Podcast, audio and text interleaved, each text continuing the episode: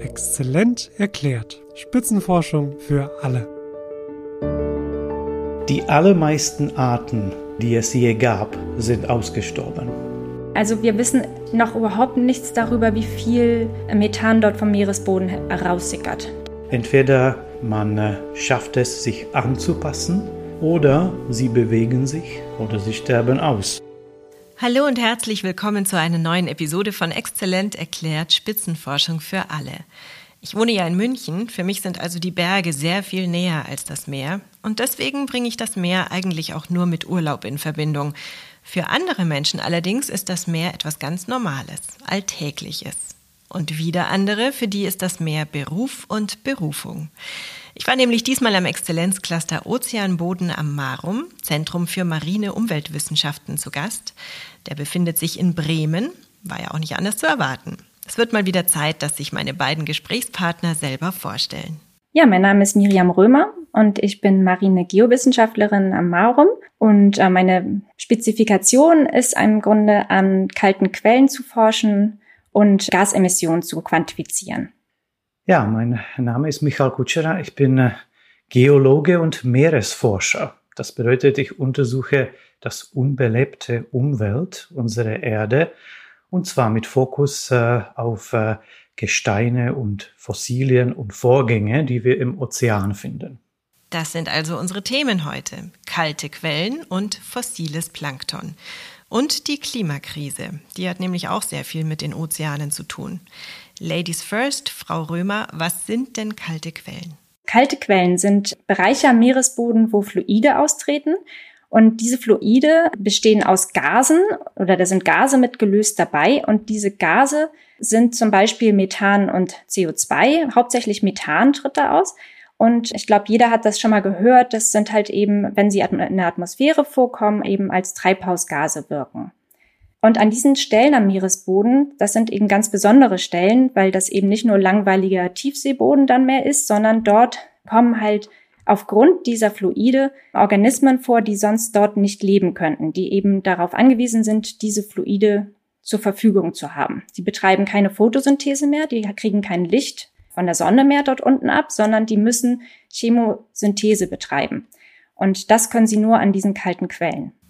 Aber wenn das so weit unten ist, wie kann man das erforschen? Also sind es dann äh, Sonden, die man losschickt, kleine Roboter oder kann man da wirklich noch hintauchen? Wie ist das? Fluidaustritte gibt es im Grunde vom flachen bis ins tiefe Meer und am ganz flachen kann man sie natürlich sogar noch betauchen. Allerdings kommt dort auch noch Sonne hin. Das heißt, dort ist nicht dieser chemische Prozess ausschlaggebend für die, für die Organismen jetzt. Wenn man jetzt in die Tiefsee schaut, Dort kommen auch solche Quellen vor. Allerdings kommen wir da natürlich nicht mehr tauchend hin. Da, da sprechen wir von Tiefen über 1000 Meter.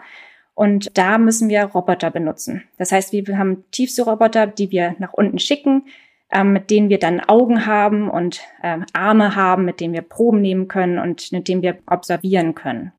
Ich bin eine bekennende Landratte. Das ist hier in München auch nicht unbedingt von Nachteil. Irgendwie kann ich mich nicht so recht reinversetzen in eine Forscherin, die hauptsächlich mit dem Wasser zu tun hat. Also man muss sich das vorstellen, man geht drei Wochen ungefähr, manchmal sogar länger, auf ein Schiff und ist auf dem Meer unterwegs und wir sind alle zusammen an der gleichen Materie am Forschen und zwar aus verschiedensten Disziplinen. Das heißt, wir versuchen ein Gebiet zusammen zu verstehen und das ist so intensiv und so ein direkter Austausch, weil niemand ist abgelenkt mit etwas anderem, was man normalerweise im Büro macht. Jeder hat eine Aufgabe und man ist praktisch komplett in der Welt der Tiefseeforschung mit eingetaucht. Und genau das macht dann die Faszination, glaube ich, auch aus, was die meisten, glaube ich, dann auch fühlen und dann dabei bleiben. Wie sieht denn die Forschung konkret aus? Also Sie haben schon gesagt, Sie sind dann viel wirklich auf dem Schiff unterwegs. Dann natürlich wahrscheinlich eine sehr lange Vorbereitungszeit von diesen Fahrten, oder? Wie ist denn so das, das Verhältnis? Wie sieht so ein Jahr bei Ihnen aus? Bei mir sieht es so aus, dass ich meistens ein oder zwei Ausfahrten pro Jahr habe. Und das ist schon sehr viel. Viel mehr kann man einfach gar nicht schaffen. Denn im Prinzip ist die Vorbereitung und die Nachbereitung sehr viel zeitintensiver als die Ausfahrt selbst. Ich habe gesagt, so eine Ausfahrt ist etwa vielleicht drei Wochen, je nachdem, wo es hingeht und wie groß. Manchmal ist es auch nur zwei Wochen, manchmal aber auch vier oder sogar noch länger.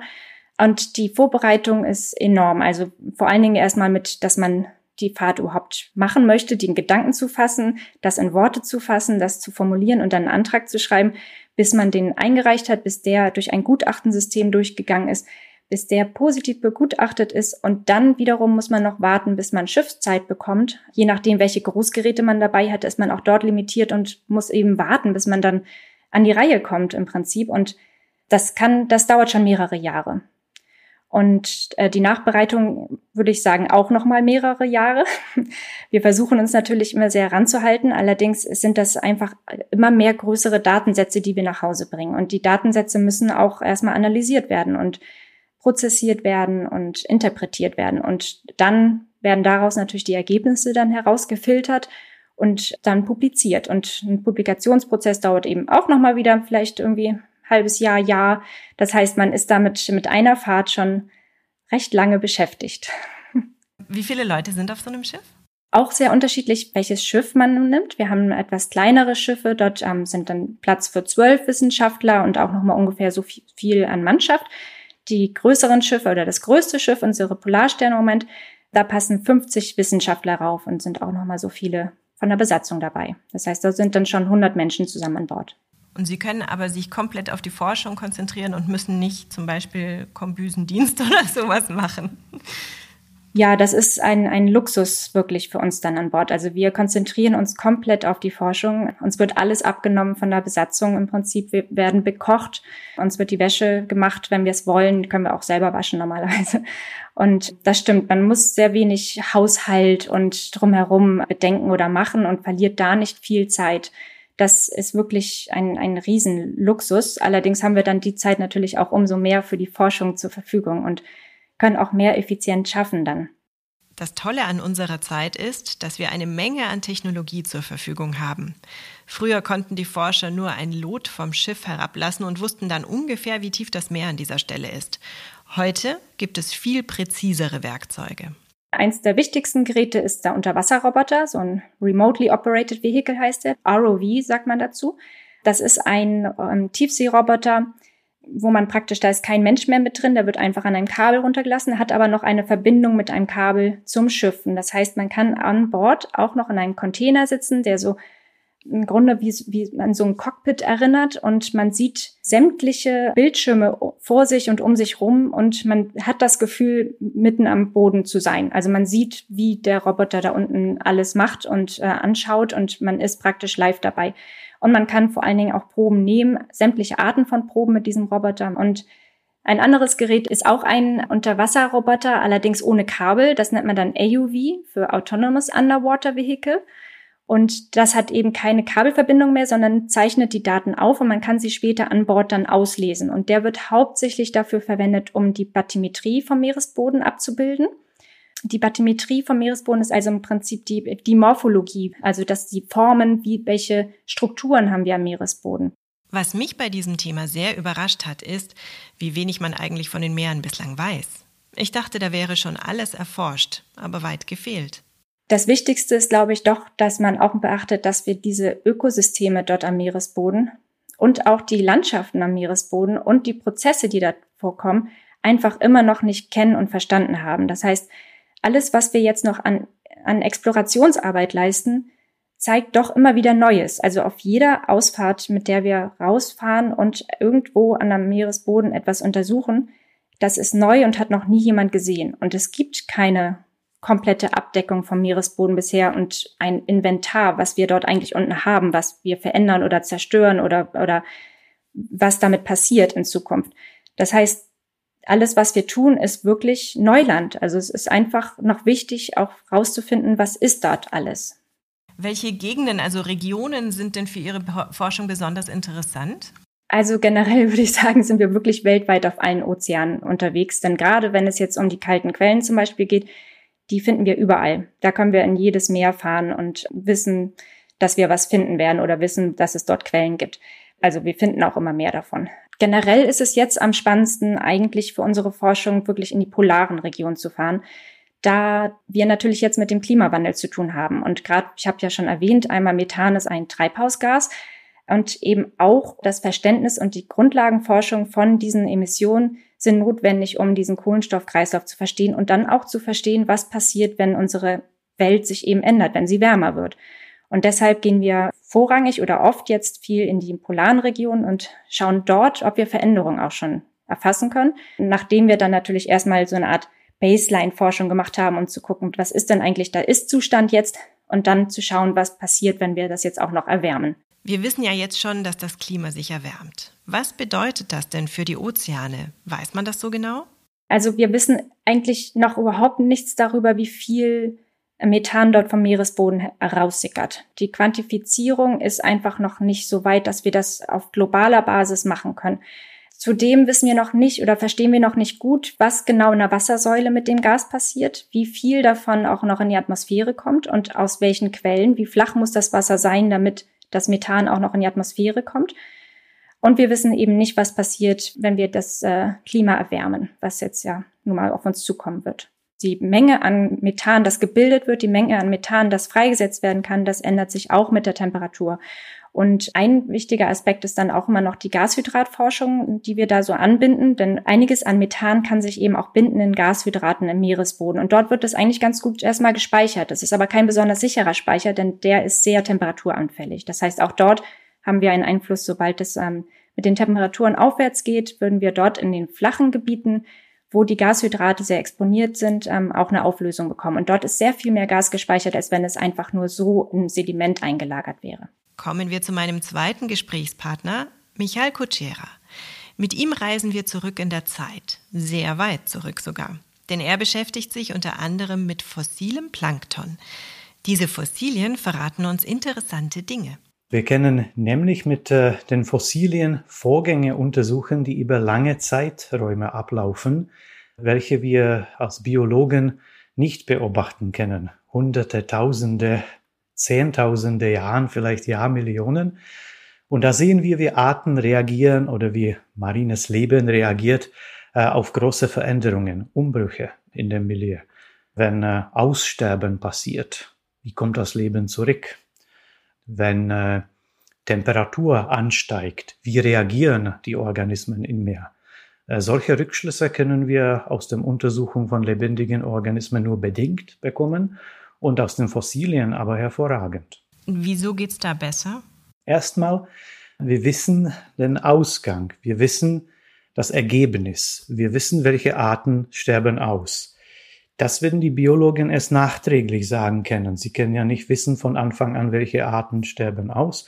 Und wir können daher rückblickend schauen, was hat dazu geführt, dass solche Arten ausgestorben sind? Warum waren wir nicht, sie nicht so erfolgreich? Und wir haben zur Verfügung diese Zeitdimension, die in der Biologie auch nicht äh, zur Verfügung steht. Das sind dann diese Hunderte, Tausende bis Millionen von Jahren von Beobachtungen angenommen, wir machen es jetzt mal ganz praktisch. Angenommen, Sie finden ein Fossil von einem Lebewesen, das heute schlichtweg nicht mehr existiert oder von dem wir zumindest, das wir schon lange nicht mehr gesehen haben.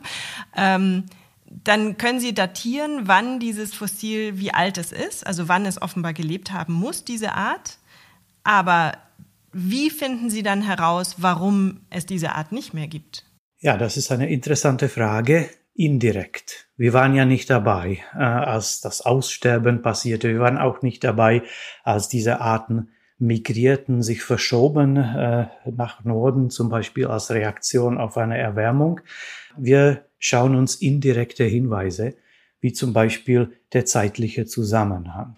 Wir sehen, das Klima hat sich erwärmt und wir sehen, dass in diesem Zuge die Arten migrieren.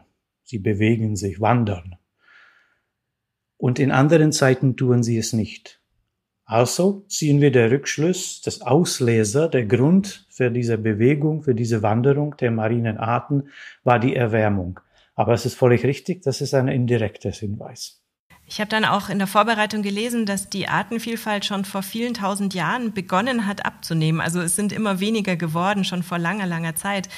Momentan gehen wir vom menschengemachten, von einer menschengemachten Klimakrise aus. Ähm, das heißt aber, es gab damals auch schon Gründe dafür, warum Arten ausgestorben sind. Es sind nicht nur wir schuld, oder? Die allermeisten Arten auf der Erde, die es je gab, sind ausgestorben.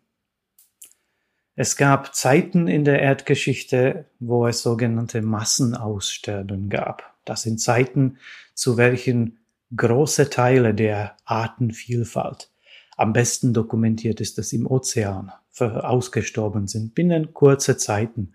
Aber auch inzwischen sind Arten immer wieder ausgestorben. Das ist für sich erstmal nichts Schlechtes. Für die lange Zeitskala der Entwicklung des Lebens auf der Erde ist das sogar notwendig und nützlich, weil es der Lebensraum, die ökologischen Nischen neu verteilen lässt, sozusagen. Man kann die ökologischen Nischen neu verteilen, nachdem sie durch diesen Massenaussterben frei geworden sind. Es ist, denke ich, auch völlig richtig zu sagen, dass ohne Massenaussterben in der Erdgeschichte gäbe es uns Menschen nicht. Jetzt reden wir aber über den menschengemachten oder menschenverursachten Klimawandel und Artenschwund. Das hängt zusammen teilweise, teilweise nicht. Für die Erde, für unseren Planet, für das Leben auf der Erde wird das wahrscheinlich eine von vielen Krisen sein. Aber für uns Menschen ist das etwas anderes. Wir berauben uns dadurch der Grundlage für unsere Ernährung, unsere Existenz, äh, unser Zugang zum Ressourcen. Aus diesem Grund ist es schon sehr relevant zu verstehen, warum und wie schnell Arten jetzt aktuell verschwinden. Artenvielfalt ist schon so eine Art Schlagwort, das man immer wieder hört. Aber ich merke gerade, dass ich noch nie so richtig darüber nachgedacht habe, warum es wichtig ist, dass es viele Arten gibt. Klar, wir wollen nicht, dass die Tiger aussterben oder andere tolle Tiere. Aber sonst? Wir stellen fest, dass Artenvielfalt wichtige Funktionen des Ökosystems am Land, aber auch am Meer begünstigt oder ermöglicht. Und ohne Artenvielfalt ohne die Möglichkeit, dass eine Art für den andere einspringt, sozusagen, ist der Ökosystem mehr empfindlich.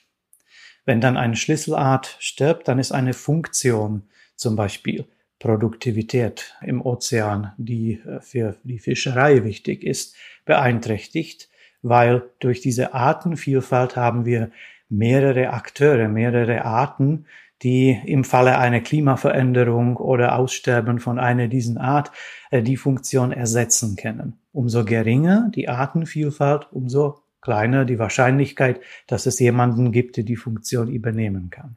Eine Frage, die auf den ersten Blick sehr leicht klingt, aber je mehr ich drüber nachdenke, desto komplizierter wird sie, zumindest in meinem Kopf. Vielleicht können Sie mir helfen. Und zwar habe ich mir überlegt, wie findet man überhaupt heraus, dass es heute weniger Arten gibt als damals? Denn Erst dachte ich mir, okay, man hat einen Katalog, das sind die Arten, die gibt es heute und dann findet man ein Fossil und merkt, aha, das gibt es heute nicht mehr, also macht man da einen Katalog und vergleicht das.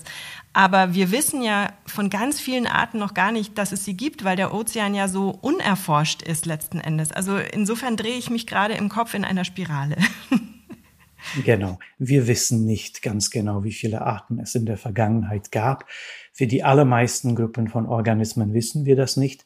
Und äh, um ehrlich zu sein, diese menschenverursachte oder äh, anthropogene äh, Artenschwund, wie wir es nennen, den können wir tatsächlich nachweisen nur für die letzten paar hundert Jahre, wo wir tatsächlich direkte Beobachtungen haben. Das bedeutet, es ist nicht so, dass man heute wenige Arten hat äh, als in der Vergangenheit, aber in diesem Beobachtungszeitraum von vielleicht 200 Jahren äh, sieht man einen Artenschwund. Das beobachtet man. Und das Interessante ist, dass dieser Artenschwund oder aber auch Wanderungen von Arten, Veränderungen der Lebensräume sehr schnell ablaufen. 200 Jahre für die geologischen Zeiträume von Millionen Jahren, das ist ein sehr kurzer Abschnitt. Und wenn wir jetzt äh, sozusagen diese 200 Jahre und der Ausmaß an Artenschwund und Wanderung von Arten extrapolieren in die Zukunft. Wir lassen das gleiche Trend noch weitere 200 und 400 und 600 und 800 Jahre weiterlaufen, dann kommen wir tatsächlich zu einem Ausmaß an Artenschwund, das durchaus mit Massenaussterben in der Erdgeschichte konkurrieren kann. Das heißt, die Bestrebungen der Menschen, Arten zu erhalten, sind richtig und wichtig, obwohl sie gesagt haben, es gab das schon immer und es gibt es immer wieder und so weiter, aber in diesem Ausmaß eben nicht, oder? Richtig und wichtig sind Wertungen. Für wem ist das wichtig? Für wem ist das richtig? für unser Planeten, für die Natur, für das Leben, für die Evolution, dem ist es egal. Die werden es wahrscheinlich schaffen, mit aller Wahrscheinlichkeit nach, so wie wir wissen, aus Massenaussterben innerhalb von, was weiß ich, 50 bis 100.000 Jahren kommt die Diversität wieder zurück. Uns äh, ist das wichtig. Für uns äh, ist das äh, richtig, zu versuchen, die Artenvielfalt zu erhalten. Denn für ein Mensch ist die Natur eine wichtige Ressource und nicht nur im Sinne von Nahrung, sondern auch von, im, im Sinne von Ort für Lebensqualität. Auch im Sinne von Zugang zu Wirkstoffen, die in der Natur vorkommen, von denen wir aber sonst nicht wussten, dass es die gibt. Wir müssten sie synthetisch herstellen und es gibt unendliche Anzahl an Möglichkeiten. Und die Natur hat im Laufe der Evolution ganz viele hervorragende Lösungen für Probleme, Antibiotika und andere äh, Stoffe erfunden. Und wenn wir sie verschwinden lassen, oft noch bevor wir sie überhaupt äh, finden äh, in der Natur, dann berauben wir uns dieses Schatzes. Und das ist nicht klug. Große Teile der Ozeane erwärmen sich durch den Klimawandel. Einige Teile der Ozeane werden aber auch kühler. Die Wärmeverteilung ändert sich in den Ozeanen. Und das Kohlendioxid, das in der Atmosphäre für den Klimawandel verantwortlich ist, sorgt im Wasser für eine Ozeanversauerung. Das heißt, dass die chemische Zusammensetzung des Meereswassers sich verändert. Insgesamt bedeutet das, dass sich die Lebensbedingungen für die Meeresbewohner ändern. Dort, wo sie sich jetzt befinden, ist das nicht mehr so gemütlich. Sie sind an die neue äh, Situation, an diese neue Rahmenbedingungen, an dem Standort, wo sie leben, nicht angepasst. Und dann versuchen sie, wie Sie schon gesagt haben, erstmal den Lebensraum zu ändern, zu migrieren, irgendwo hin, wo es ihnen besser gefällt. Man nennt das in der Biologie, man hat drei Möglichkeiten, wie eine Art reagieren kann auf so eine Veränderung. Entweder äh, man äh, schafft es, sich anzupassen. Das ist aber ein langes Prozess. Das benötigt Evolution, die kann man nicht richten. Das sind zufällige Mutationen, die eventuell dazu führen, dass äh, eine günstige neue Eigenschaft sich entwickelt bei den Organismen oder sie bewegen sich, sie ändern der Standort oder sie sterben aus an, an dem Standort. Das sind die drei Möglichkeiten, die man hat. Anpassung, Wanderung oder Aussterben. Das sind ja tolle Alternativen. Noch dazu kann es sein, dass eine dieser Lösungen gar nicht funktioniert. Nehmen wir mal die Wanderung. Das funktioniert aber nicht am Äquator. Da ist die Temperatur schon jetzt so warm, dass da eigentlich keine dazu wandern kann, weil es keine Organismen gibt woanders auf der Erde, im Ozean, die auf noch wärmere Temperaturen angepasst werden können. Das ist also ein Bereich, wo diese Biodiversitätsforschung heute und in der Vergangenheit äh, immer mehr besonders wichtig ist, weil diese Ökosysteme müssen sich anpassen oder sie sterben aus. Das ist auch der Grund, warum wir diese Korallenbleiche äh, so intensiv beobachten. Es gibt auf der Erde halt keine oder wenige Korallen, die auf besonders hohe Temperaturen angepasst sind, weil es solche Temperaturen in den letzten zigtausend Jahren nicht gab und es würde diesen Korallen keinen Vorteil bieten, auf eine Temperatur angepasst zu sein, die es in der Vergangenheit nicht gab. Und äh, wir haben Ähnliches beobachtet auch in unserem Plankton. Es gibt Arten, die in, in diesen äquatorialen Bereichen der Ozeane leben und äh, sie wandern während einer Erwärmung des Klimas von diesem äquatorialen Bereich weg und äh, in dem äquatorialen tropischen Bereich der Ozeane äh, verringert sich damit die Diversität. Wir haben zum Beispiel geschaut, in der letzten Eiszeit, als die Temperaturen insgesamt ein bisschen kälter waren, gab es das Maximum der Diversität im Plankton am Äquator.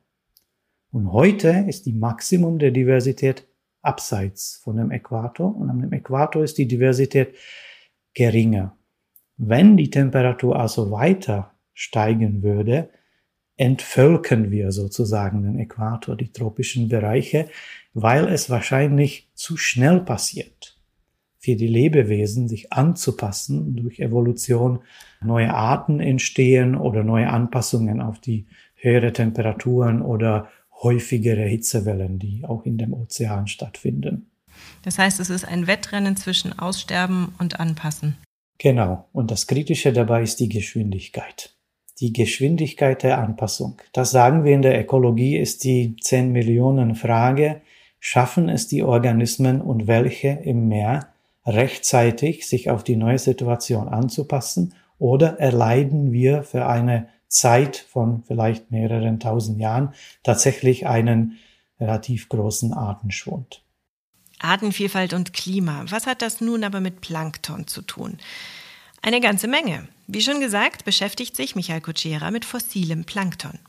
Das marine Plankton liefert uns hervorragende Fossilien. Das tiefe Ozean, das Boden von tiefen Ozean ist so weit weg vom Land, dass man sich eigentlich mit Recht fragen soll, was landet dort überhaupt für Material, was befindet sich dort. Bis vor 150 Jahren dachten Menschen, dass dort in der Tiefe und Dunkelheit der Urschleim wohnt, eine Substanz, aus welcher das Leben entstanden ist, für denen sie einen Namen damals sogar, einen wissenschaftlichen Namen Bathybius äh, gegeben haben, obwohl es niemand gesehen hat und niemand, niemand war da. Jetzt wissen wir, was es in der Tiefe gibt. Mächtige Schichten von Ablagerungen, die bestehen aus mikroskopischen Schalen von Plankton. Das Plankton lebt an der Meeresoberfläche, produziert große Mengen an Biomasse und an biomineralisierten mineralischen kleinen Schalen, die sie zu Schutz nutzen. Und diese Schalen, die fallen bis zum Meeresboden und werden dort erhalten und die finden wir. Das sind dann die Fossilien, die wir untersuchen. Wie sieht das aus? Das sieht man mit bloßem Auge, sieht man dann gar nichts, oder? Die sind äh, mit bloßem Auge die größten solchen Planktonschalen würde man gerade mit dem bloßen Auge sehen, dass es die gibt. Wie ein Punkt am Ende des Satzes in einem Buch vielleicht würde man die größten so sehen und die kleinsten, dafür braucht man schon äh, moderne Geräte, das nennen wir Rasterelektronenmikroskop, mit welchem man das so vergrößern kann, dass man sie überhaupt erkennen und äh, analysieren kann. Das heißt, nehmen Sie dann so Bohrkerne, in denen Sie die verschiedenen Schichten sehen, oder wie läuft das ab? Was lernen Sie aus diesem Plankton? Ja, wir nutzen die Ablagerungen am Meeresboden als ein Archiv. Man stellt sich das so vor, der Plankton stirbt ab und fällt zum Meeresboden. Das bedeutet, umso tiefer wir gehen, umso älter die Schichten sind. Und so haben wir Plankton aus älteren Zeiten zur Verfügung. Und so arbeiten wir. Wir nehmen eine Lot, einen Kern, so eine Art Probe durch diese Schichten und dann entnehmen wir aus unterschiedlichen Tiefen in diesen Bohrkernproben und isolieren unser Plankton und bestimmen, welche Planktonarten es sind. Ja, es gibt verschiedene Planktonarten. Vielleicht sollten Sie erklären, was Plankton genau ist, weil ich, ich stelle mir darunter nur Walfutter vor. Da hört man es immer, dass Wale das zum Beispiel gerne fressen. Das ist richtig. Ja, Wale essen das, essen das sehr gerne. Plankton für uns äh, erscheint als eine Art äh, unfassbare mikroskopische Masse, die in dem Ozean schwebt. Dabei ist es unglaublich diverses Ökosystem. Wir haben Phytoplankton, das sind äh, Algen, die hauptsächlich für die Produktion sorgen. Das ist, wenn Sie wollen, so eine Art Gras der Ozeane, wo in Oberflächen des Ozeans äh, Photosynthese abläuft und äh, sehr viel Material produziert wird. Und dann haben wir Zooplankton, der diese Gras abgrast und äh, frisst. Die sind nur ein bisschen größer. Und im Gegenzug zu Land, wo wir nur Pflanzenfresser und Fleischfresser haben, haben wir im Ozean ein sehr komplexes System. Es gibt die Algen, dann gibt es das Zooplankton, das frisst die Algen. Dann gibt es ein größeres Zooplankton, das frisst das kleine Zooplankton. Dann gibt es ganz kleine Fische, die essen das große Zooplankton. Dann gibt es größere Fische, die essen die kleinen Fische bis zum Hai. Was für Faktoren können Sie aus diesem Plankton, äh, das sich in Sedimenten abgelagert hat, rauslesen? Das Alter, die Arten, die es damals gab? Ja, und äh, was interessant ist, das wissen wir aus dem heutigen Plankton, das sind ganz viele verschiedene Arten und diese Arten sind angepasst an die Lebensbedingungen im Meer, an der Oberfläche der Meere, so dass wir tropische Arten finden, subtropische Arten, Arten, die die polare Ozeane bewohnen. Und diese Anpassungen natürlich sorgen dafür, dass äh, die Planktonarten genauso wie die Korallen oder Korallenriffe auch unter dem Klimawandel leiden oder besser zu sagen, sie müssen sich anpassen oder bewegen. Das heißt, man kann anhand des Planktons, das vor vielen, vielen, vielen, vielen, vielen Jahren dort gelebt hat, Rückschlüsse darauf ziehen, wie damals dann das Klima oder das, die Lebensumgebung in dieser Zeit war. Das ist, wie wir normalerweise die Fossilien benutzt haben.